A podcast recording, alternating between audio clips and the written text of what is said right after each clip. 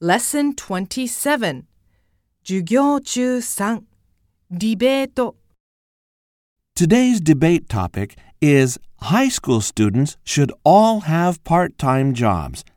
Let's divide into affirmative and negative groups and discuss. I agree. In Japan, I worked part time at a fast food restaurant and I learned so many things that I couldn't learn in school. I don't agree. I think students should spend time doing things they can only do during high school. For example, club activities.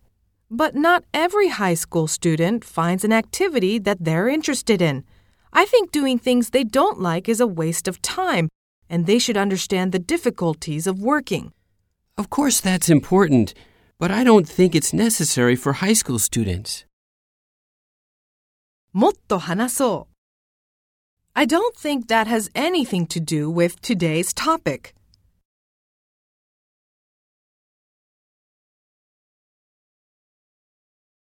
Do you have any facts to back up your argument?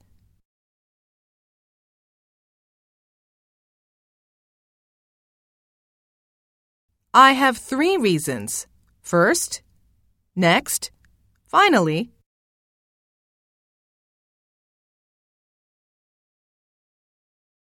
It was hard to think of a persuasive argument, but it was really fun.